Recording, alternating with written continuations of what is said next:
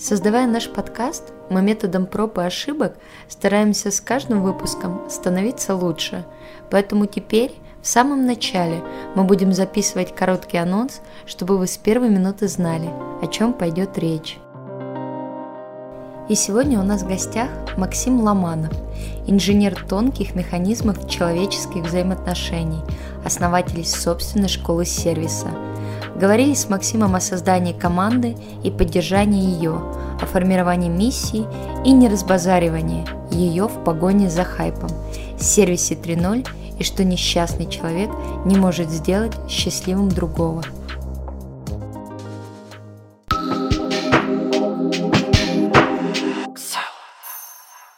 И сегодня в гостях мой э, большой давний друг Максим Ломанов или Макс Ломанов, как правильно? Макс мне больше нравится. Да. Так короче и удобней для всех. Макс Ломанов э, – социальный инженер, исследователь сервисной культуры, основатель просветительского проекта «Школа сервиса. Э, Ксения, мы в обычной жизни, когда встречаемся и общаемся, мы всегда разговариваем на «вы». Да. Я бы хотел узнать, мы в этой беседе э, сохраним вот наш да, великосветский да. язык, да. вот это, вот это вы, а, и, и будем в этом ключе общаться. Абсолютно. Мы будем именно так общаться. Все, я готовился, настраивался именно на вы, и я рад, что ничего не меняется Нет. даже в этом подкасте. Да, мы сохраняем э, именно то, как мы общаемся. Почему именно а, в нашем подкасте вы, Максим, хотя, казалось бы, мы будем говорить про сервис, потому что я считаю, что ни один продукт без сервиса не существовал, не существует и не будет существовать. И мне очень интересно, почему вы выбрали именно эту область жизни, хотя я очень давно вас знаю и знаю, что увлечений очень много и много чем вы занимались. Именно туда вы сейчас направляете основные свои жизненные силы и ресурсы. Ксения, для меня большая и, и честь э, быть э, в вашем подкасте гостем, и э, тоже большая загадка, почему я здесь. Вроде бы вы здесь про красоту обычно разговариваете, и как-то вокруг красоты строите темы и обсуждения с гостями, вот, но э, когда вы предложили мне поговорить о сервисе, э, я подумал, может ли вообще сервис как-то состыковываться с красотой, и, в общем, на этот счет появилась каких-то пара мыслей, вот, возможно, я сегодня в нашей беседе их озвучу, если для них будет подходящий момент. А, а отвечая на ваш вопрос, э, почему сервис, почему Именно в эту тему я направляю много жизненных сил, энергии и всего остального. Ну, во-первых, э, эта тема мне представляется достаточно универсальной, а, потому что она проявляет себя в абсолютно разных сферах, там, где человек делает что-то для другого человека. А, и а, так как вот, вот э, это мое внутреннее, да, такое желание какого заниматься чем-то универсальным, тем, что с, вне времени, возможно, а, там, вне каких-то ментальностей, там, вне стран, вне географии, а вот такое некое вездесущее явление, вот сервис, мне кажется, таким явлением. Мне э, э, пожалуй, вот по этой причине это интересно. Но э, я хочу сразу сказать, что э, тема сервиса она в свое время э, не, не просто сейчас вот, ну, я сейчас в созидательном ключе трачу на это э, время и силы, а раньше э, эта тема мне трепала нервы. Я вот такой достаточно был не капризный, а очень восприимчивый такой покупатель, клиент. И в ситуациях, когда я сталкивался с каким-то непонятным для меня сервисом, мне всегда, в общем, как-то хотелось рвать и метать. И очень часто это было абсолютно бессмысленно, потому что э, с кем-то ругаться на тему сервиса, это вот оказалось бессмысленно. И я эту энергию негатива стал превращать в слова, в такие в размышления, стал задавать себе вопрос, а почему так, да, почему в той или иной ситуации сервис оказался такой, есть же у этого первопричины. Я с, стал задавать вопросами, стал задаваться вопросами про эти первопричины, в общем, э, назадавался до того, что в итоге вот появилась э, школа сервиса. Ну вот э, э, я отвечу на вопрос ваш, почему вы здесь, угу. потому что я считаю, что наш проект, который касается там конкретно красоты, без сервиса это проект уже не про красоту, это про оказание каких-то услуг, просто которые могут дать человеку эм, действительно решение его проблемы. Но в целом вот создать этот эффект красоты без сервиса невозможно, потому что на самом деле это то, что помогает получить не только физический, так назовем, результат, но еще и моральный результат. Поэтому это очень важная тема, которая сейчас э, обсуждается, которая сейчас э, у всех на слуху. Я хочу, чтобы в нашем подкасте она прозвучала. Я когда думала над вопросами, я ставила главную задачу, чем мы сегодня с вами можем быть полезны для тех людей, которые mm нас будут слушать. mm Это и наши коллеги, и это просто люди, которые создают сервисы и продукты. И вот эм, на моих глазах ваша школа сервиса, она проходила становление. И я знаю про вашу концепцию сервиса 3.0. И я стараюсь ее, эту концепцию, а, положить в основу того проекта, который сейчас мы создаем. Вот расскажите про это подробнее. Э, я думаю, что наш разговор будет э, троекратно полезнее для наших слушателей, если мы э, изначально договоримся о том, а, а что мы вообще понимаем под сервисом? Вот я как исследователь сервиса, вообще почему я себя называю исследователем? Потому что а, были времена, когда я а, подписывал там на свои визитки или там э, где-то там в своем резюме, что я эксперт по сервису. И вот э, когда ты эксперт по сервису, то ты думаешь, что ты все знаешь. А сервис это настолько живая, настолько безграничная, бездонная область, а, которая проявляет себя не только в разных сферах, но и по-разному, и огромное количество факторов зависит на э, тот сервис, который в итоге там получим мы как клиенты или наши клиенты, а, что оказалось, э, каждый день он полон открытий, поэтому я отказался от позиции эксперта и стал называть себя исследователем. Исследователь тот человек, который не прекращает искать истину, стремится к ней и задается все новыми и новыми вопросами. Вот. И э, я предлагаю вот сегодняшний разговор вести такой из исследовательской позиции, то есть там то, что я сегодня скажу, э, то, о чем вы у меня сегодня спросите, это не как бы финальная точка, да, это вот какие-то размышления на предложенную тему.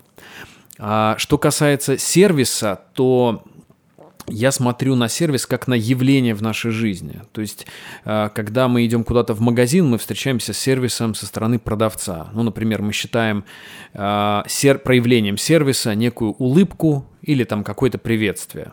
А когда мы идем куда-нибудь там стричься, то это немножко другой сервис. А когда мы заказываем какую-то доставку, то сервис себя тоже проявляет каким-то третьим образом. Вот есть такое явление, как сервис в нашей жизни, и оно проявляется в абсолютно разных сферах.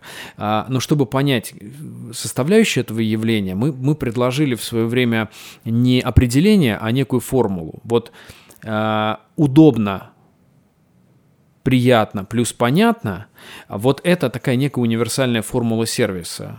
То есть сервис себя обычно проявляет на трех уровнях. На э, уровне физическом, вот удобно ли нам сейчас сидеть в этих креслах, физический уровень. Дальше, а, а, ну, например, а, если потрогать кресло, это приятные ощущения, то есть вообще вот, Тактильная составляющая. А, не столько тактильная, сколько эмоциональная. То есть, если бы мы сейчас сидели на креслах, которые скрипели, и они бы мешали нашему разговору, а, э, нам бы было не очень приятно разговаривать, потому что эмоциональная составляющая выпадала бы. И третья составляющая – это понятно. А, ну, раз уж мы к креслу прицепились, вот вам понятно, как это кресло, например, опустить вверх и, или вниз – джойстик, он находится в каком-то доступном месте или нет. Вот, может быть, с креслом не самый удачный пример, но по формуле сервиса можно практически э, любое, э, ну, скажем так, явление разобрать. И вот удобно, плюс приятно, плюс понятно, это формула сервиса, и по, по нему можно померить вообще наличие сервиса. Поэтому mm-hmm. если вдруг в какой-то момент э, вы сталкиваетесь с ситуацией, когда ваш клиент э, чем-то недоволен, скорее всего, он вам платит за сервис, а вы ему предоставили фитнес – что, что я имею в виду? Сервис это то, что нашу жизнь упрощает, делает ее приятнее, понятнее, а, удобнее в физическом смысле. А фитнес это то, что нас держит в тонусе. Вот я пред, предлагаю всегда от, а, от э, определений плохой, хороший сервис отказаться, а говорить, вот это был фитнес, а это был сервис. И, и мы как клиенты начинаем там психовать и быть недовольными, когда платим за сервис – а получаем фитнес. Но это уже, я так э, в глубину пошел. А, а какой вопрос вы задавали? А, нет, это было очень круто, а, то, что вы сказали, так как а, мы строим наш проект, наш стартап, мы каждый день соприкасаемся, получаем мы какой фидбэк. Мы оказали сервис или мы оказали фитнес. И в зависимости от этого мы, собственно, корректируем э, внутреннюю работу. А я вам задала вопрос, э, то, что мы с вами не раз обсуждали, это про сервис, сервис 3.0. Да, 3.0. что же это такое? А, это э, концепция, которая помогает вот это мне а, в моей практике скажем так, э, и там моим заказчикам держать э, некий э, ориентир. Сейчас объясню. Вот чтобы попроще. А, во-первых, этой концепции раньше не было. И она возникла в тот момент, когда мы стали сталкиваться с заказчиками, для которых мы делаем консалтинговый проект или, например, проводим обучение там для сотрудников, а потом оказывается, что после нашего обучения ничего не приживается, например, сотрудники уходят или ну, не хотят э, вот этот прекрасный воодушевленный сервис, про который мы рассказываем, э, воплощать его в жизнь. И мы стали задумываться, в чем же дело, от чего это зависит. И оказалось, что в, в тех случаях, когда вот совсем ничего не идет, и э, уровень там, мотивации сотрудников э, нашего заказчика, которые прошли наше обучение, он низкий, вот он низкий неспроста. Он низкий потому, что... Э, Вообще, что такое сервис 3.0? Это э, три фокуса внимания, которые э, позволяют понимать, от чего у тебя, ну, как бы куда у тебя девается сервис. Э, если вы монопольная организация, то э, вы заботитесь только о собственных интересах. И вам все равно там на сотрудников и все равно на клиентов, потому что выбора у клиентов нет. И вы таким образом делаете все возможное, чтобы там выигрывал только бизнес. И к вам очередь из сотрудников, к вам очередь из клиентов, потому что, потому что нет выбора работодателя или поставщика услуг. Когда появляется конкуренция, а, обычно в бизнесе э, начинают задумываться над тем, а чем же мы лучше других э, игроков рынка. И здесь возникают такие фразы, как «клиент всегда прав». Мы начинаем ориентироваться на клиента, вот в этот момент появляется понятие там клиентоориентированность, и здесь есть прямая взаимосвязь. Э, э, интересы бизнеса напрямую зависят от интересов, от удовлетворения интересов клиента. И происходит такое вот перетекание энергии. Но а, через что бизнес взаимодействует со своими клиентами? Точнее, через кого? Через своих сотрудников. И вот когда сервис 2.0, интересы клиентов, интересы э, бизнеса э, на высоте, в фокусе внимания, а интересы сотрудников забываются. Вот в этой ситуации происходит ну, такая утечка энергии. То есть э, очень часто в этих организациях происходит э, слишком большая текучка кадров. И э, высокий уровень требований к сервису обычно прописан в каких-то стандартах, которые никто не хочет выполнять, потому что в них никто не верит. А, так вот, отсюда появилась концепция, а точнее сказать парадигма, то есть система взглядов, а как же строить бизнес, чтобы всем было хорошо, как же строить бизнес на основе такого некого здравого смысла. Под здравым смыслом я понимаю, а, когда при любом решении, при любом выстраивании бизнес-процесса учитываются интересы трех сторон.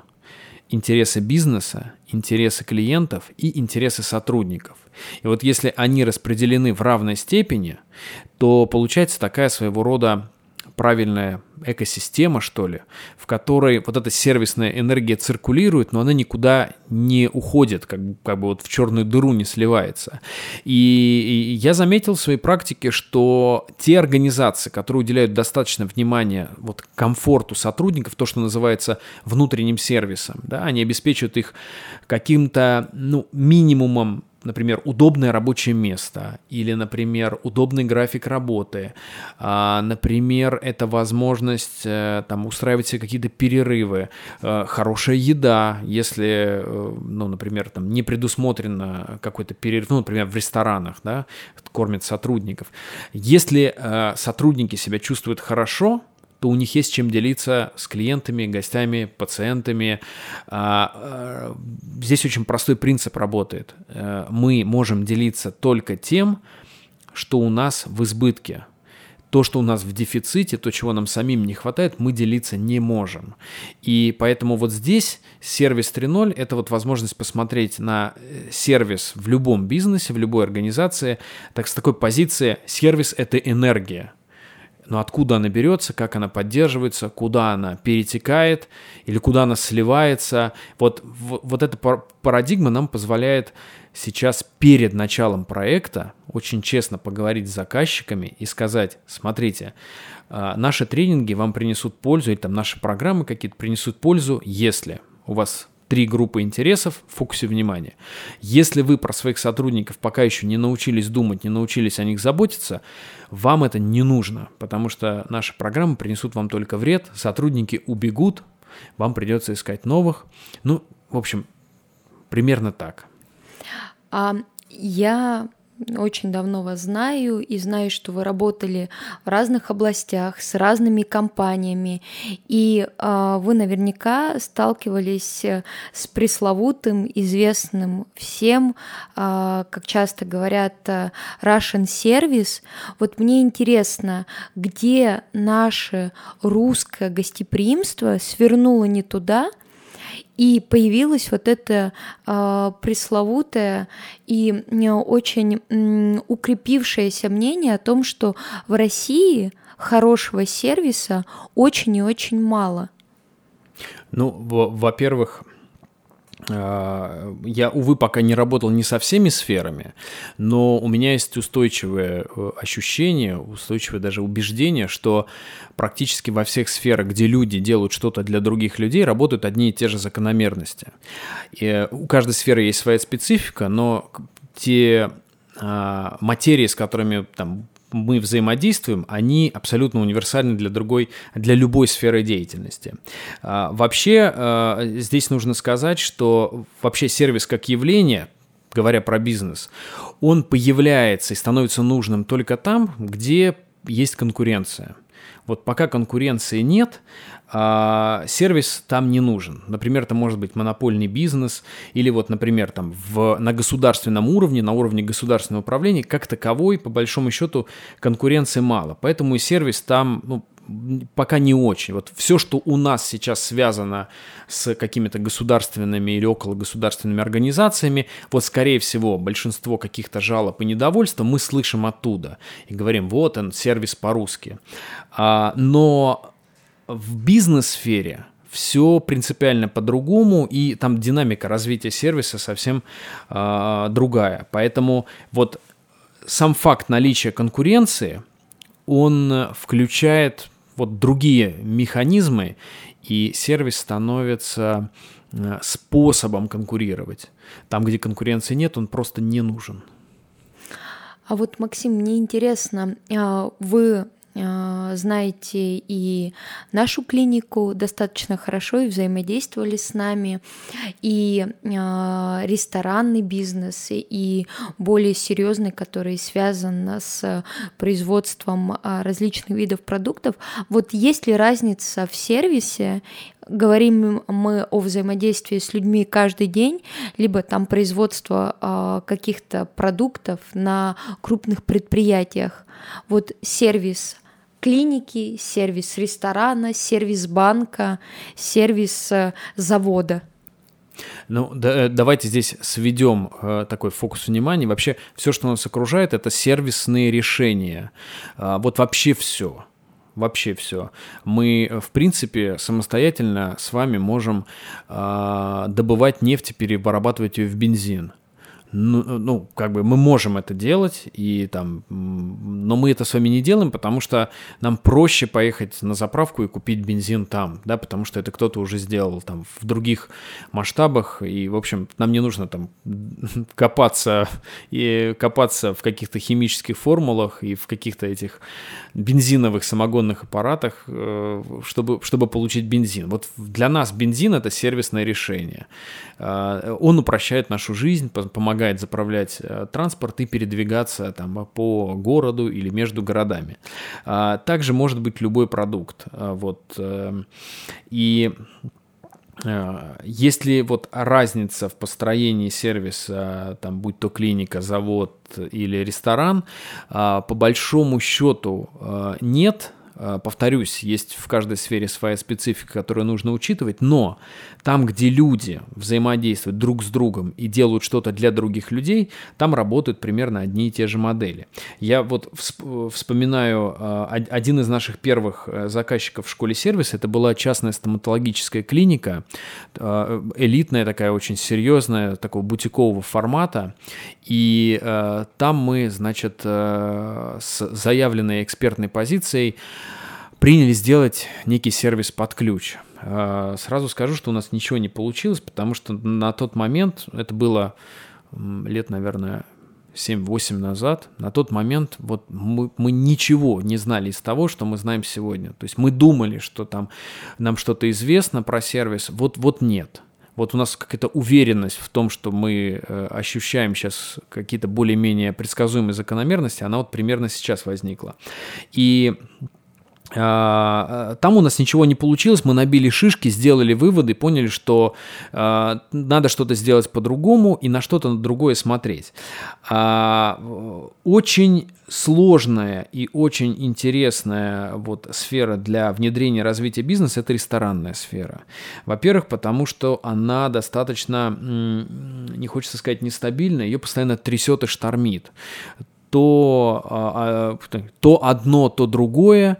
И в ресторанном а, бизнесе, в ресторанной сфере достаточно высокий уровень текучки. То есть ты вроде бы там как одних людей чему-то обучил, и они раз ушли, и вот тебе а приходят чем это другие. обусловлено?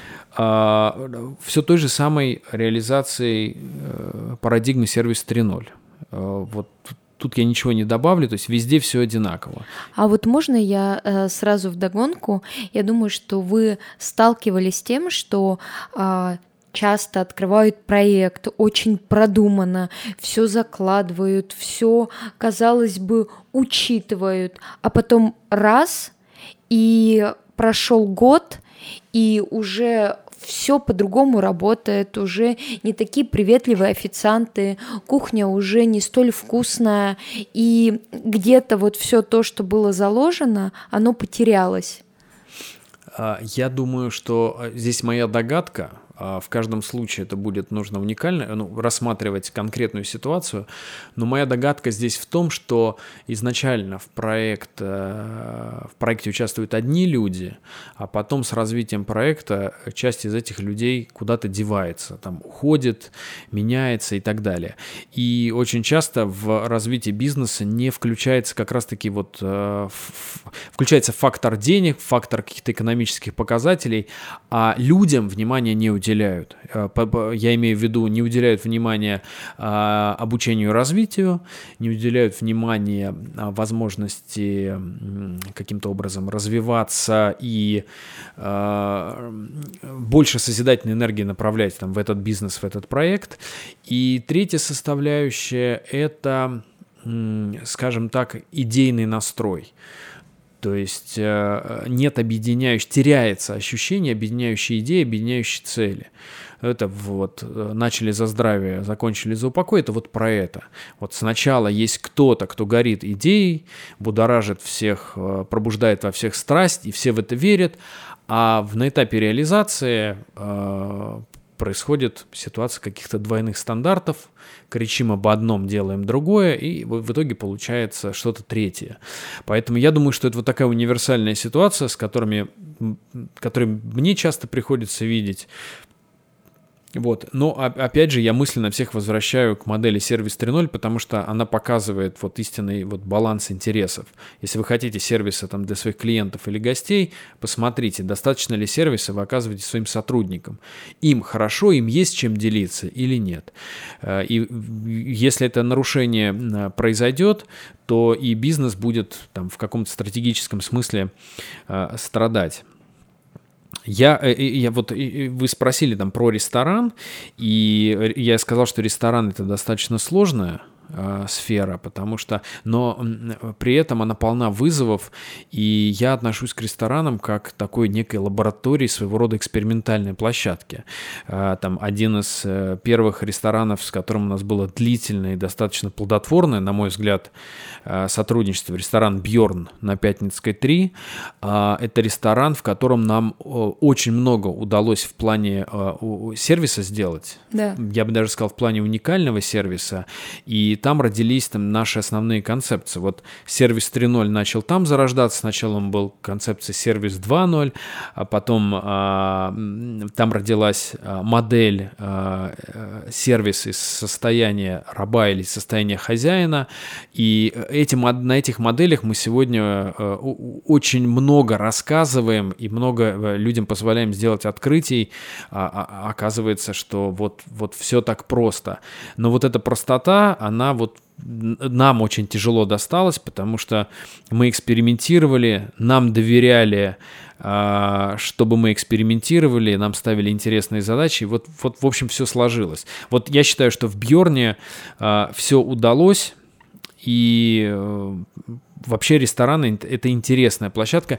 Нет универсальных а, ситуаций в ресторанах, в каждом ресторане Э, ситуация своя, как у Толстого, все счастливые семьи похожи, а каждая несчастная семья несчастна по-своему. Да, вот да. Как, как это абсолютно точно про э, ресторанную сферу. Мне кажется, про любую на самом деле. Если мы ну, берем, да. э, это относится к любой сфере. И я лично сама, когда была в Бьорне, мне кажется, я застала апогей э, красоты этого ресторана, когда я застала и прекрасного нашего друга шеф-повара Станислава Песоцкого там, и Бьорнменов, а, и каждое соприкосновение с этим рестораном вызывал восторг, и я помню вот этот внутренний разговор с собой, что я хочу, чтобы у нас было так же, потому что мне очень понравилась фраза, которую я услышала а, каком-то из наших общих разговоров о том, что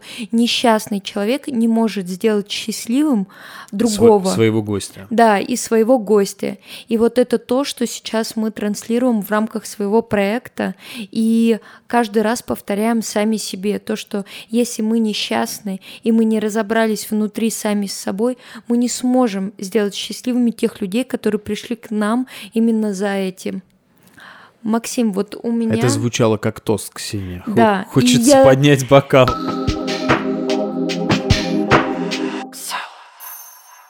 Вот мы с вами говорили о сервисе, а, мы говорили уже о каких-то инструментах.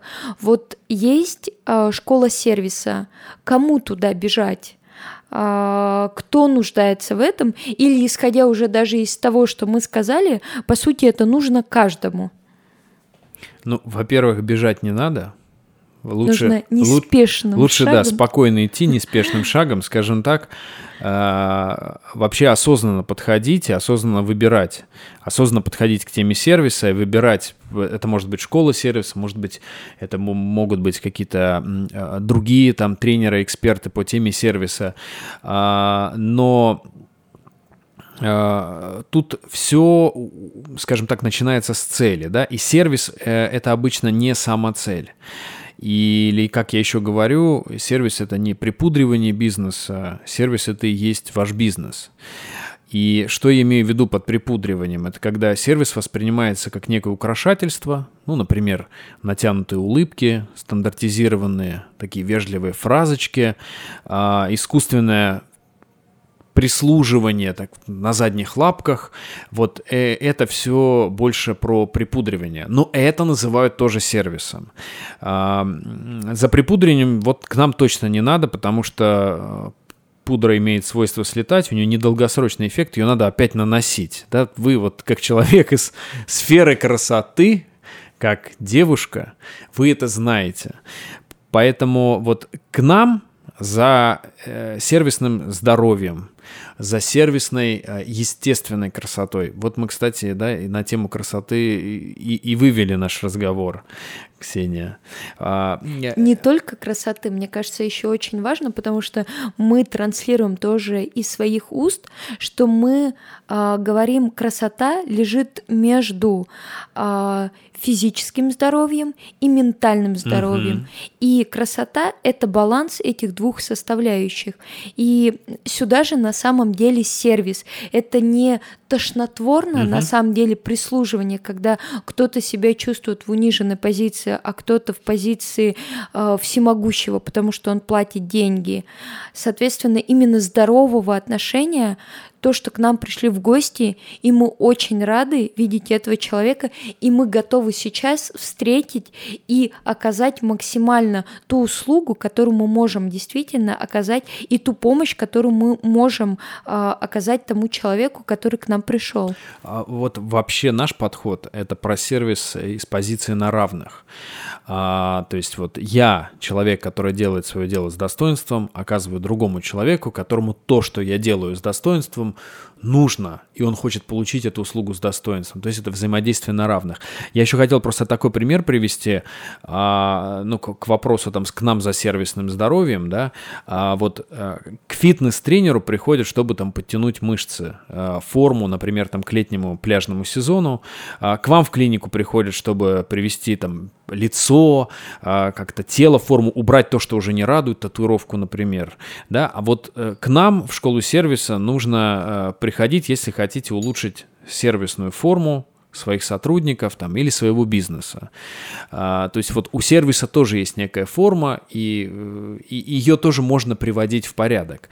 И сделать ее красивой. Ее можно сделать естественно красивой, а можно и искусственно раздуть, и это будет всем, всем а, заметно и, может быть, там даже неприятно. Да? Поэтому, опять же, вопрос в цели и а, когда нужно приходить, то есть зачем понятно, а вот когда э, нужно приходить или имеет смысл приходить. Э, например, тогда, когда вы понимаете, что единственный способ выделяться на том рынке, на котором вы работаете среди ваших конкурентов, это сервис. То есть что цены уже нельзя там опускать никуда, а предложение достаточно высокое, и можно вот этим сервисом, то есть отношением к клиенту, отношением к сотрудникам, э, можно каким-то образом отличаться. Или когда вы получаете обратную связь от своих клиентов, и в этой обратной связи вы читаете, что что-то не так, а, а, а, и иногда клиенты вам говорят, что не так, а, и вы думаете, что же с этим делать, как же с этим э, разобраться раз и навсегда. Вот это и есть вот про сервисную форму, да, про, про некое сервисное здоровье. Разобраться с первопричинами и не бороться со следствиями. А вот, Максим, я училась в британской школе дизайна, и я когда туда пришла, там а, выстраивание коммуникаций, сервиса во всей школе было такого максимально френдли. Мы угу. все общались на «ты», мы все э, друг друга обнимали, э, всегда были радушные, но всегда у нас была и между преподавателями, и между студентами одноуровневость. То же самое было в кафе Артемия Лебедева. Вот чувствуете ли вы разницу в э, отношении э, к сервису у поколений? Потому что, например, я не представляю свою маму, которая является преподавателем истории, вот в такой ситуации. Я думаю, что э, для нее это неприемлемо. И более того, я даже уверена, потому что я видела и вижу, как она общается, И я, по сути, уже э, из другого поколения, и мне, например, было очень а, кайфово, очень круто быть э, в британской школе дизайна, потому что это friendly а, обстановка, она очень раскрепощает, она дает много свободы, угу. дает много а, возможностей для самовыражения. Вот э, Чувствуете ли вы это, когда приходите работать с тем или иным проектом, как относятся, например, инвесторы, даже не в силу того, какое положение они занимают, а именно в силу возраста? Э, я думаю, что, ну, во-первых, про британку хочется сказать.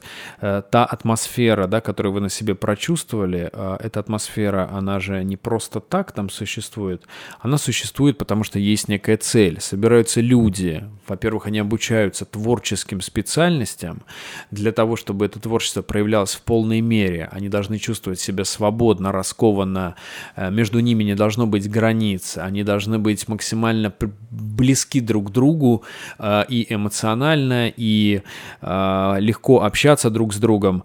И поэтому э, это сделано, такая атмосфера создана для какой-то цели. И эта атмосфера часть сервиса, британской школы дизайна. Да? То есть, если кто-то там сидел изначально придумал, а какой будет наша там а, британка, то, скорее всего, придумал, а давайте, чтобы у нас люди хотели сюда приходить, и они попадали в атмосферу творческой свободы, творческого раскрепощения, чтобы здесь не было границ, неважно, сколько у тебя денег в кошельке, какой пост ты занимаешь, здесь все равны, потому что здесь все обмениваются творческой энергией и опытом. Скорее всего, была такая задача. А, что касается там поколенческого вопроса, я бы здесь по-другому немножко ответил. Тут не столько важно ты и вы, а сколько скажем так, а, сколько важна некая сервисная внутренняя энергия у людей, например, которые жили, воспитывались там и свою самую активную часть жизни провели во время Советского Союза и людей, которые э, вот есть сегодня. И э, в этом смысле мы с вами, Ксения, где-то посередине, потому что я наблюдаю в современном там поколении, а, у меня есть э, младший брат, ему 18 лет, и я понимаю, что он, он вообще другой, у него меньше количество страхов, у него нет никакого желания и вообще попыток вот раболепствовать перед кем-то, то есть он для него, для него не существует таких таких авторитетов, которые там существуют, может быть, еще для нас, не знаю, в виде каких-то там начальников, то есть мы начинаем трепетать. А, они в этом смысле более свободные и не, не хотят, э, скажем так, при, присмыкаться даже за деньги. То есть у, уже у них другая планка требований, другая планка требований к сервисному состоянию, в котором они хотят работать.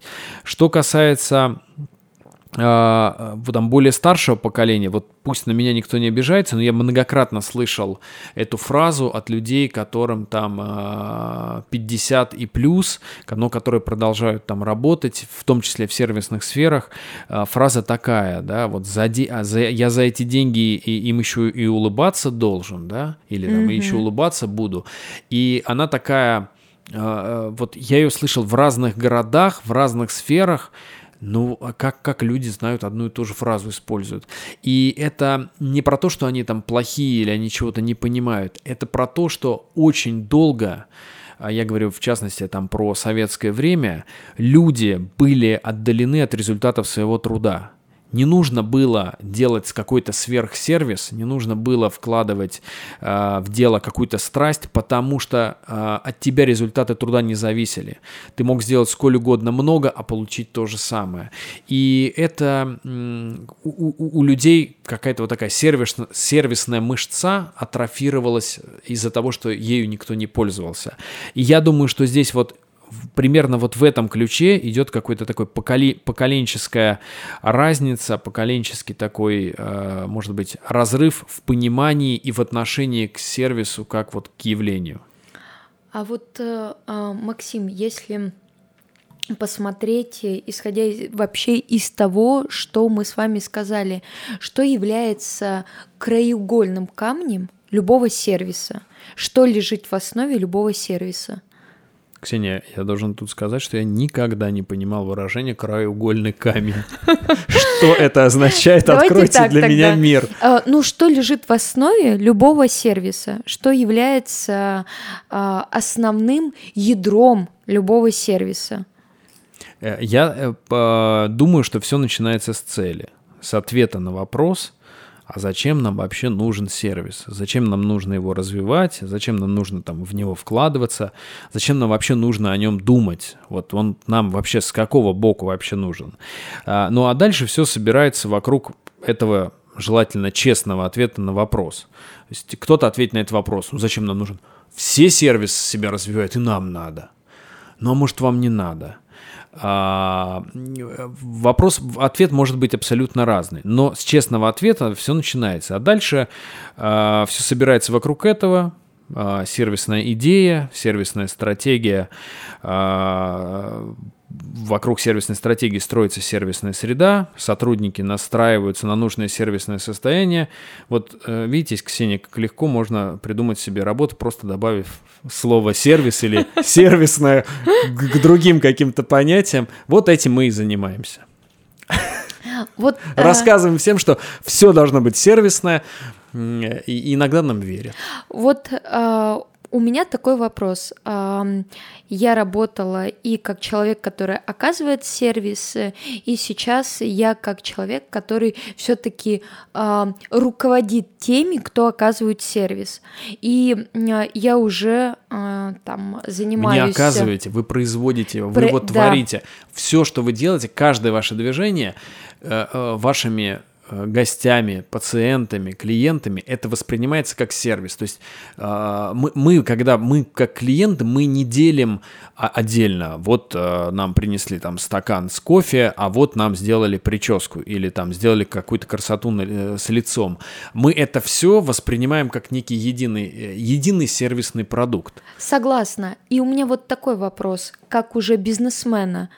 А, я понимаю, насколько это подчас трудоемко, это а, требует очень много сил, энергии, денежных затрат.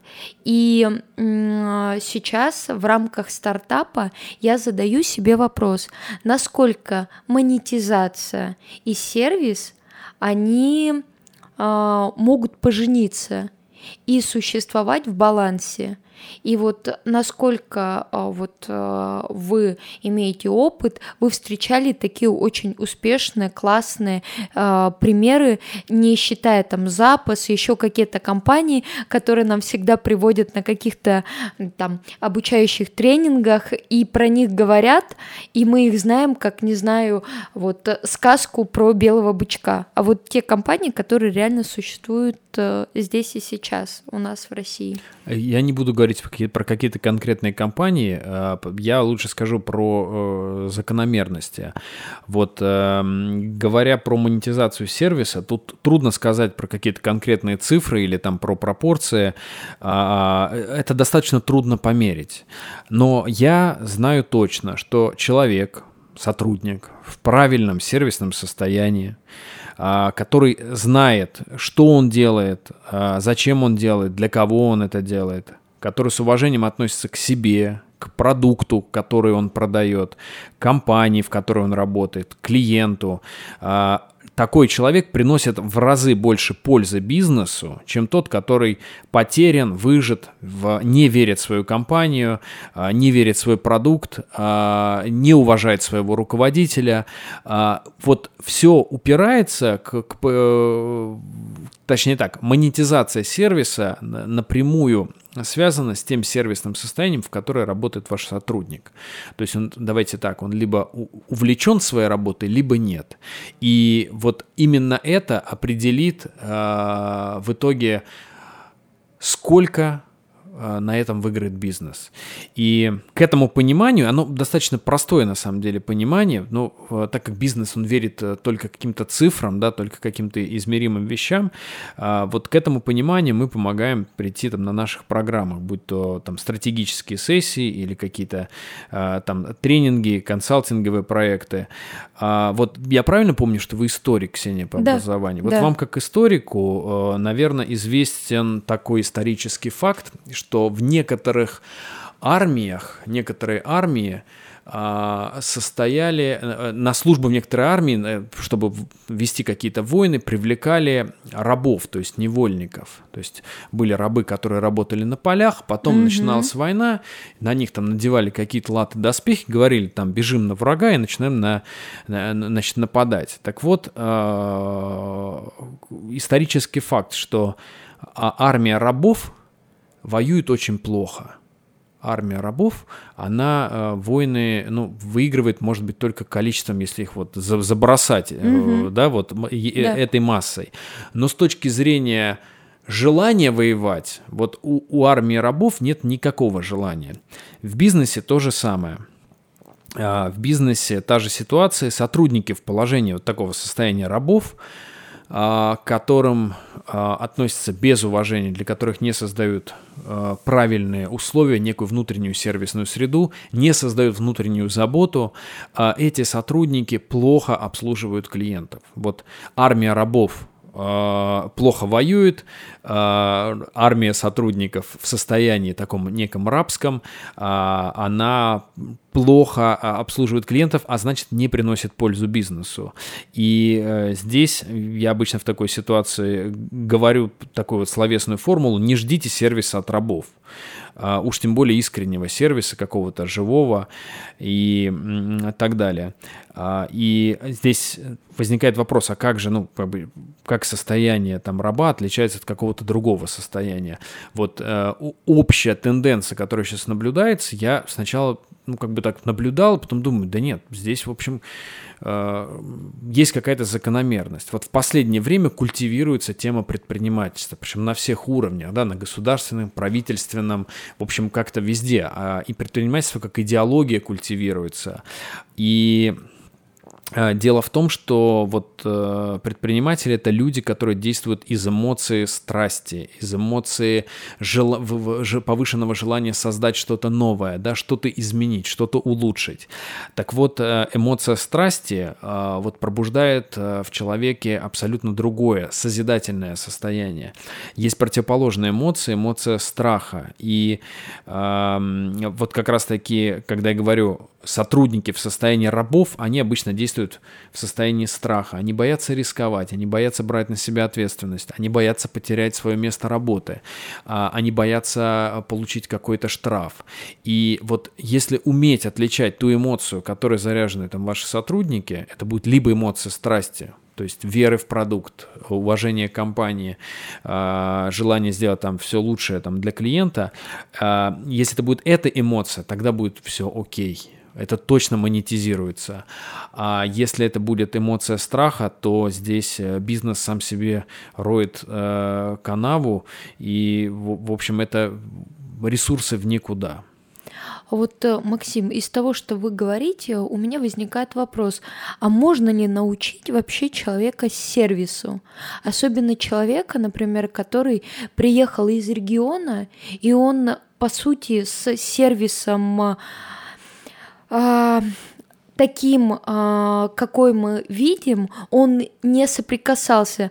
Возможно, да, он прекрасно знает, что такое быть гостеприимным, угу. он знает, что такое быть радушным, но именно что такое быть сервисным, он таких примеров не видел.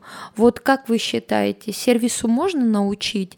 Или все-таки это какие-то врожденные качества, а, насмотренность, которая возникает? Вот как вы это видите? Э, э, все наши тренинги начинаются с э, фразы «А, «сервису никого учить не надо». А, вот обращаясь к тем людям, которые собрались в аудитории, вот из вас никого сервису учить не надо.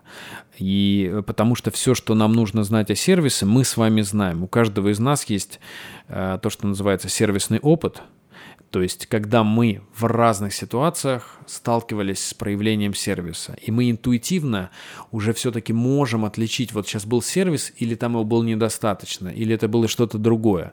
А, если говорить про там человека из э, не знаю, деревне, я тоже думаю, что он там встречался с каким-то сервисом. Опять же, тут надо рассматривать каждый частный случай, но э, я думаю, что э, важнее всего не учиться сервису какому-то там техническому, там делай раз, делай два, делай три, а важнее обучаться сервисному мышлению. У нас у школы сервиса даже слоган такой есть. Э, Учим мыслить сервисно. А, что, что это значит? Вообще сервис, вот задаться вопросом, где он рождается – вот в итоге что-то получилось, да, вот мы что, что-то там, вот мы сидим с вами на этих вот стульях, а э, кто их, э, где они, откуда они взялись? Они где-то родились у какого-то человека в голове, он перенес на бумагу, сделал чертеж, и вот мы с вами, значит, в стульях. У вас э, там обволакивающее кресло такое удобное, да, э, фешенебельное, э, вот. У меня стульчик попроще, и это продукты разных мышлений.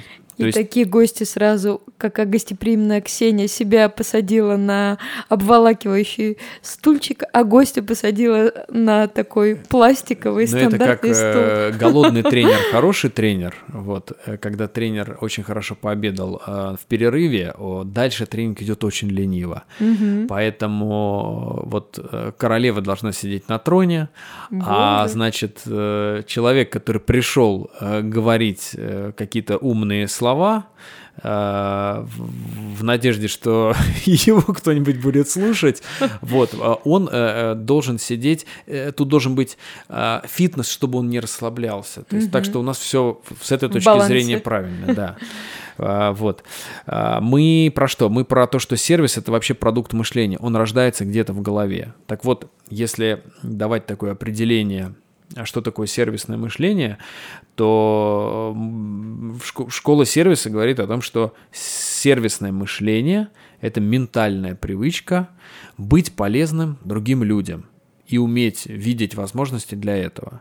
А, сервисное мышление может проявляться абсолютно где угодно. Это не обязательно бизнес. У меня два любимых примера из обычной жизни, из бытовой, в которой там каждый из нас эти примеры каждый день может наблюдать. А, очень простой пример. Вы подходите к своему подъезду, подъезд закрыт там на значит, домофон на этот замок, а, и вместе с вами подходит там позади вас там ваш сосед, которого вы не знаете, но у этого соседа две руки заняты пакетами с продуктами. Вот ваши действия. Человек без сервисного мышления, без развитого, он зайдет в подъезд и как бы бросит дверь, и дверь будет медленно закрываться. И вот тот человек с пакетами, он либо успеет, либо не успеет.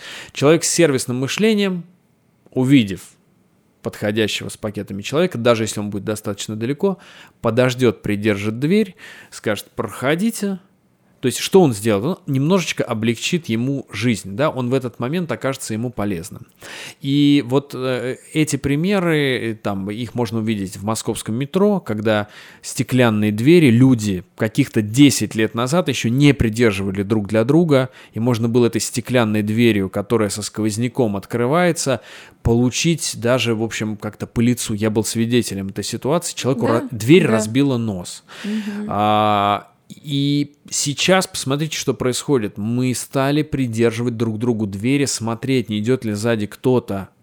И это э, проявление сервисного мышления, не что иное, как сервисное мышление. Мы стали внимательнее друг к другу, и мы стали заботиться. И не обязательно, что нам за это платят деньги, не обязательно, чтобы это было конвертировано в, в какую-то валюту. Э, вот есть еще одна валюта, это взаимная забота и взаимное уважение. Сервисное мышление это про это. Mm-hmm. И второй, второй пример, которым э, будет понятен автомобилистам, тем, кто водит э, машины, э, когда вы съезжаете с прилегающей дороги на главную и едет большой поток машин, вы можете очень долго ждать э, как бы дырочки, да, вот э, чтобы заехать и проехать безопасно. Либо второй вариант, кто-то на главной дороге вам мигнул фарами и пропустил вас в этот поток, и вы спокойненько заехали. Вот э, это тоже проявление сервисного мышления. Кто-то скажет, это там водительская этика, взаимоуважение. Да, но механизм у этого мы оказались в этой ситуации полезны другому человеку. То есть человек с сервисным мышлением всегда задается вопросом, как я сейчас могу э, э, сделать жизнь вот какого-то конкретного человека другого удобнее, приятнее и понятнее. Вот угу. в этих двух кейсах, мною приведенных, вот эта полностью формула реализуется. Формула сервиса, воплощенная вот, вот как раз в сервисное мышление. Максим, я вот знаю, что вы много путешествуете, и те, кто нас будут э, слушать... Э, Они а, вообще живут... А... Многие, да, кто-то переехал, мои очень близкие люди, а кто-то непосредственно а, там путешествовал и надеется, что будет путешествовать чувствовать. Вот мы, когда приезжаем, мы сталкиваемся вот с этим а, обволакивающим западным сервисом. А, по крайней мере, за границей, что касается Европы, что касается Америки. Вот э, что вы скажете на этот счет, то, что в России есть убеждение, что там есть сервис, а у нас сервиса нет? Э, я думаю, что здесь срабатывает эффект, который психологи сформулировали э, в так называемом законе э, выбора. Звучит он очень просто. Мы выбираем... Нас выбирают. Сейчас, это, это уже наша песня. Мы выбираем то... А, пардон, мы выбираем лучшее из того, что видим. И пока, как вы понимаете, да, то есть мы выбираем лучшее из того, что видим. Пока мы чего-то не увидели, то есть мы не знаем, что это есть, мы не можем к этому стремиться, мы не можем это выбирать. Так вот, а, когда э, открылись границы, я имею в виду там вот э, после Советского Союза, э, там люди начали ездить, э, там в 2000-х э, вообще туризм достаточно хорошо развился, и э, мы, поехав туда, столкнулись э, с некой новой сервисной реальностью. То есть мы до этого жили в одной сервисной реальности, а там увидели другую. И мы, мы спросили, а что вот э, так э, можно, можно да, было. так можно было, вот этот вот вопрос. И мы не видели там в Советском Союзе или там в ранней, э, в ранней, в молодой э, расцветающей России улыбающихся там и радушных продавцов. Мы не видели там изобилия на полках, мы не видели изобилия товаров, мы не видели другого отношения к работе и, и вообще вот к покупателям. И мы начали сравнивать. Сработал вот этот закон выбора. Мы увидели, что там лучше, чем здесь. А, Ильф и Петров в свое время, по-моему, 35-й там, или 36-й год, а, они путешествовали по Америке. В своей книге «Одноэтажная Америка» они описали случай в почтовом отделении а, точнее там в телеграфном отделении а, Western Union, мы знаем Western Union как денежные переводы, раньше эта компания занималась те, те, телеграммами. И там а, они описали случай, который их поразил. Они сказали, вот это и есть американский сервис. Им нужно было отправить телеграмму, которая должна была прийти в определенный срок. Они пришли в это отделение, им посчитали, сколько это будет стоить. Ну и стоило там условно это 6 долларов. А, э, на что, ну, они уже достали деньги, готовы были платить, ну, 6 долларов так 6 долларов, на что э, служащий Western Union сказал, подождите секундочку, кажется, я придумал, как мы можем сократить счет. И он что-то пересчитал, как-то придумал, дал им какую-то новую схему и сказал, и вот если эта телеграмма придет там немножечко позже, но для вашей цели это там не критично, эта телеграмма будет стоить 3,50. Цена практически в два раза. Э, они удивились, здорово, начали доставать эти 3,50 и платить. И он говорит, нет, стоп, подождите, я еще придумал. И он э, какую-то опять им схему говорит, если мы уберем два слова, которые не имеют смысла в этом предложении, и отправим телеграмму вот таким образом, она придет в такое-то время, то это будет стоить полтора доллара. И они стоят, говорит, как, подожди, но тебе же выгодно было сейчас заработать 6 долларов – а ты все сам сделал и сократил это до полутора. И они говорят, в этом есть э, э американский сервис. Э, тебе делают э, хорошо, заботятся о тебе, ты платишь по чуть-чуть, но часто с тебя не хотят забрать все сразу.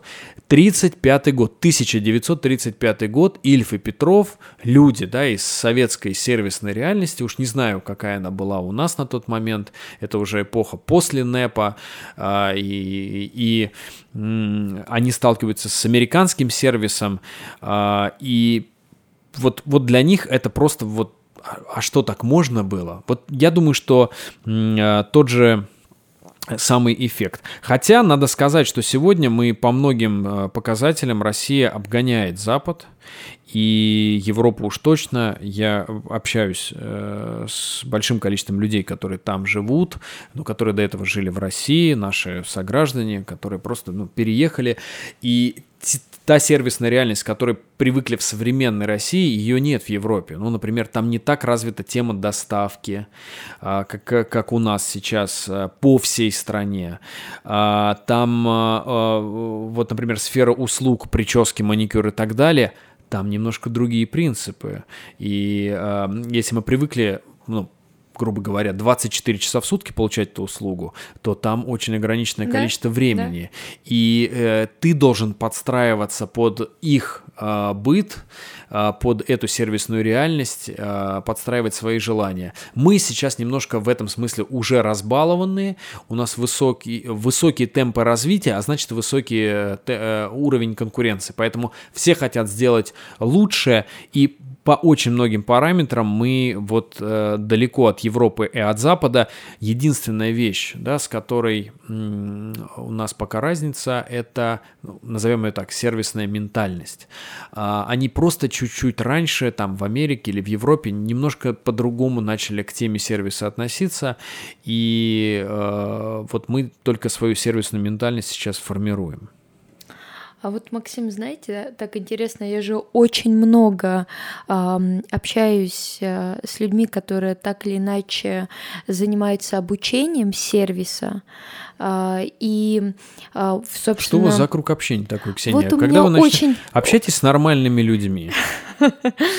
И а, так интересно, я несколько раз наблюдала, когда люди, которые рассказывают про сервис, учат сервису в такси, в ресторане, позволяли а, общаться себе с официантами, а, с таксистами в неуважительной форме.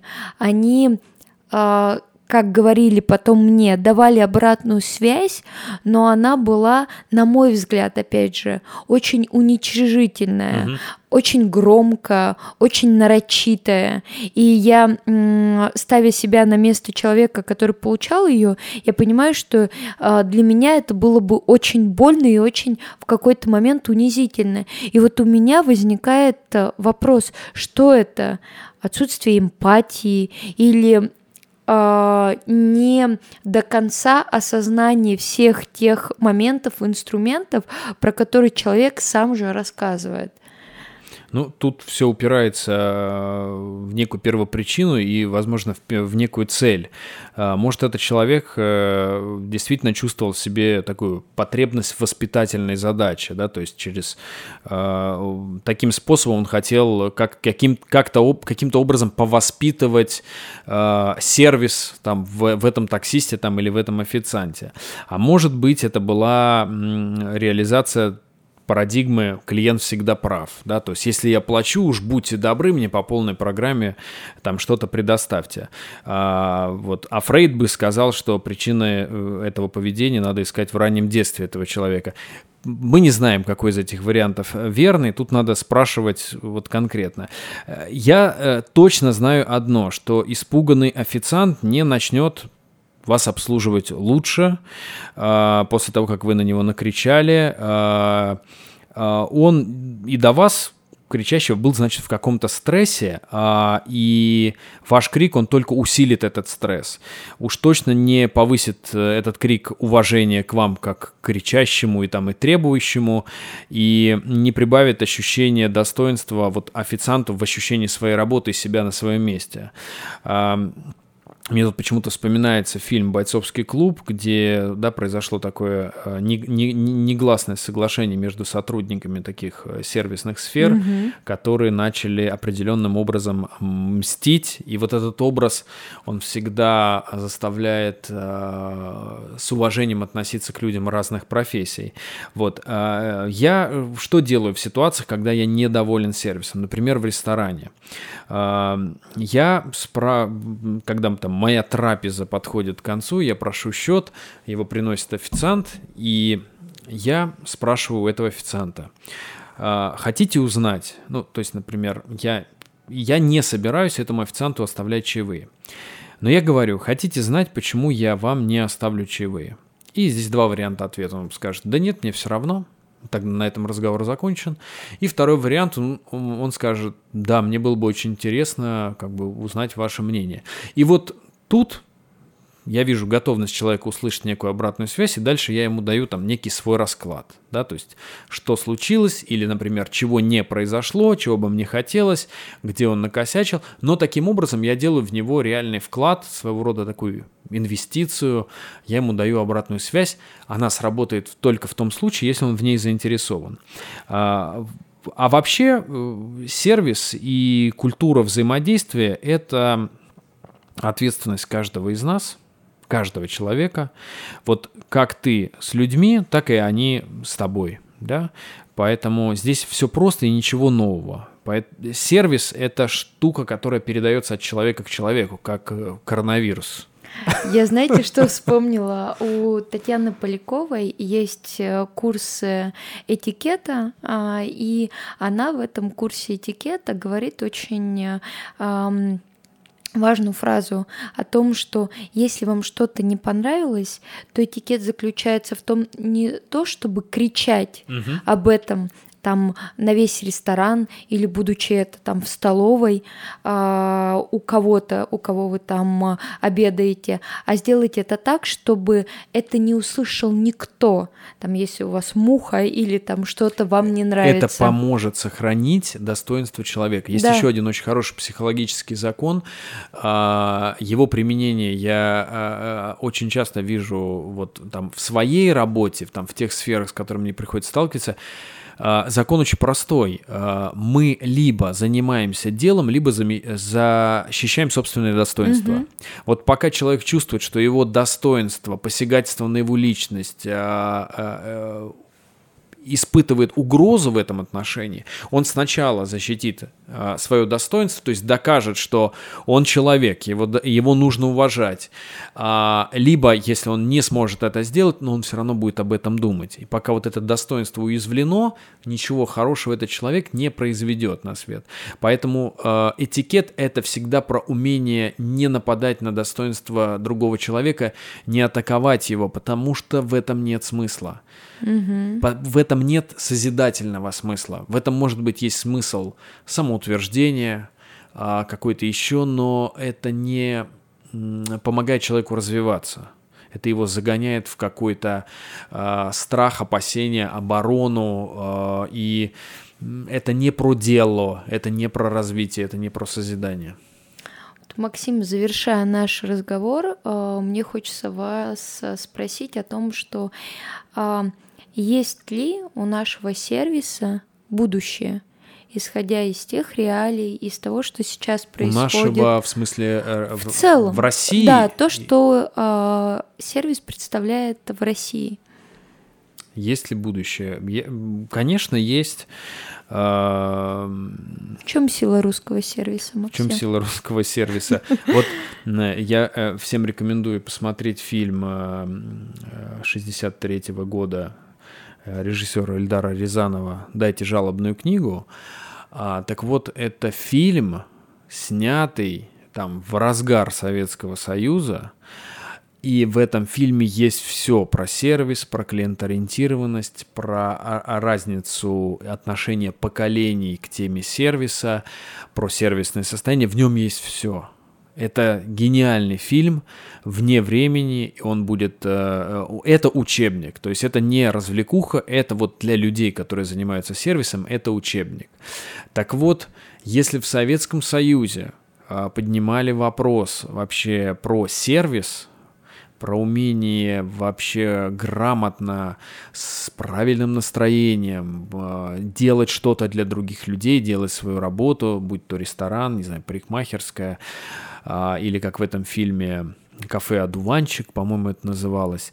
В общем, а, если тогда об этом задумывались, и тогда это было важно, когда, в принципе, как таковой конкуренции не было, то там, где есть конкуренция, сервис э, многократно становится невероятно важным. Поэтому я думаю, будущее есть. Э, Все держится, наш русский сервис держится все-таки на Э, глубинной э, искренности нашего русского народа, э, что мне нравится, я не помню, где это прочитал, у кого, а может быть, кстати, в этом фильме и было, когда что там эти американцы, они тебе улыбаются, потому что они хотят от тебя денег получить, а наш человек, он будет улыбаться только в том случае, если ты ему понравишься. И вот эта разница в искренности улыбки, она у нас вот есть. То есть мы э, умеем быть э, искренними, даже если мы выглядим грубо, но это искренность. Искренность это когда тебе ничего не нужно. Поэтому я думаю, что э, будущее большое, да и настоящее уже неплохое. Э, медленно, но верно там, нашими усилиями, усилиями наших коллег, э, усилиями предпринимательского и бизнес-сообщества мы создаем в обществе запрос э, на сервисное государство, на сервисное устройство и организацию каких-то процессов, которые направлены, где люди делают что-то для людей и делают жизнь людей удобнее, приятнее, понятнее. Вот если там кто-то до сих пор занимается поисками некой национальной или государственной идеи, мне кажется, сервис и сервисная идеология – это прекрасная государственная идея. Давайте сделаем такую страну, где людям будет жить удобно, приятно и понятно. Вот. Э, да, пусть будет иногда а, небольшой сервис, ой, пардон, небольшой фитнес, ну, чтобы не расслаблялись уж совсем, то скажут, э, ну, нам зима обычно делает э, фитнес, нам достаточно того, что нам иногда бывает холодно. Вот. Со всем остальным, я думаю, мы справимся. Мы справимся, да. Э, кстати говоря, пока сервис еще не стал некой нормой нашей действительности, а, бизнес очень много может на этом выиграть. То есть строя изначально сервисный бизнес, который будет вот э, учитывать модель сервис 3.0, э, развивать внутреннюю сервисную культуру, пробуждать в сотрудниках сервисное состояние такое хозяйское, действуемое состояние «хочу» и состояние страсти, э, этот бизнес будет выигрывать. Как только это станет нормой, я не знаю, появятся какие-то новые, наверное, тенденции, направления, но пока что, по моим ощущениям, в перспективе 5-10 лет точно, Э, сервис — это прям мощный и, что, что важно, созидательный способ конкуренции. И, в общем, я вс- всем этого желаю. Максим, я очень благодарна за наш разговор, за ту искренность, глубину, которая у нас э, возникла. Я думаю, что нам много еще есть что обсудить, поэтому мы ждем обратную связь от тех, кто нас э, послушает. Мы ждем э, лайки, мы ждем комментарии, мы будем готовы я с вами знаете, чего? ответить на те вопросы, которые Да, звучат. я знаете, чего опасаюсь, Ксения? Чего? Так как мы при наших встречах много и часто ну, эти темы поднимали, обсуждали, вот, я опасаюсь того, что э, то, чем мы говорили, оно может быть непонятно э, в каких-то э, вопросах. Мы так увлеченно, знаете, об этом. Вы как практик, я как э, исследователь. Э, вот мы сейчас раз, нет, разложили. Нет, на самом деле, э, я когда составляла эти вопросы, я исходила именно из того, угу. э, что люди хотели бы услышать. И я не пыталась там э, запихать все какие-то определения, знания, которыми я сама обладаю. Я задавала те вопросы, на которые я знаю ответы, но которые я знаю будет интересно Я услышать. надеюсь, что я на них не слишком сложно отвечал. А, вот это мы с вами и узнаем. Вот это мы с вами узнаем, да. Поэтому э, все, кто нас э, слушает, заранее спасибо вам.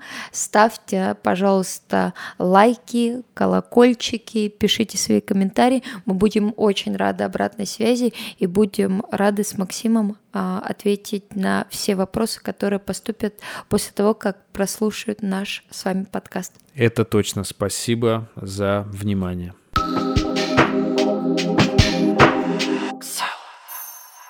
Это был подкаст Ксела. Спасибо, что дослушали этот выпуск до конца. Мы будем признательны вам за оценки подкаста на платформе Apple Podcast, чтобы его могли увидеть как можно больше людей, а также ждем ваших комментариев, обратной связи, вопросов и предложений следующей темы. Все контакты указаны в описании выпуска. До скорой встречи уже на следующей неделе.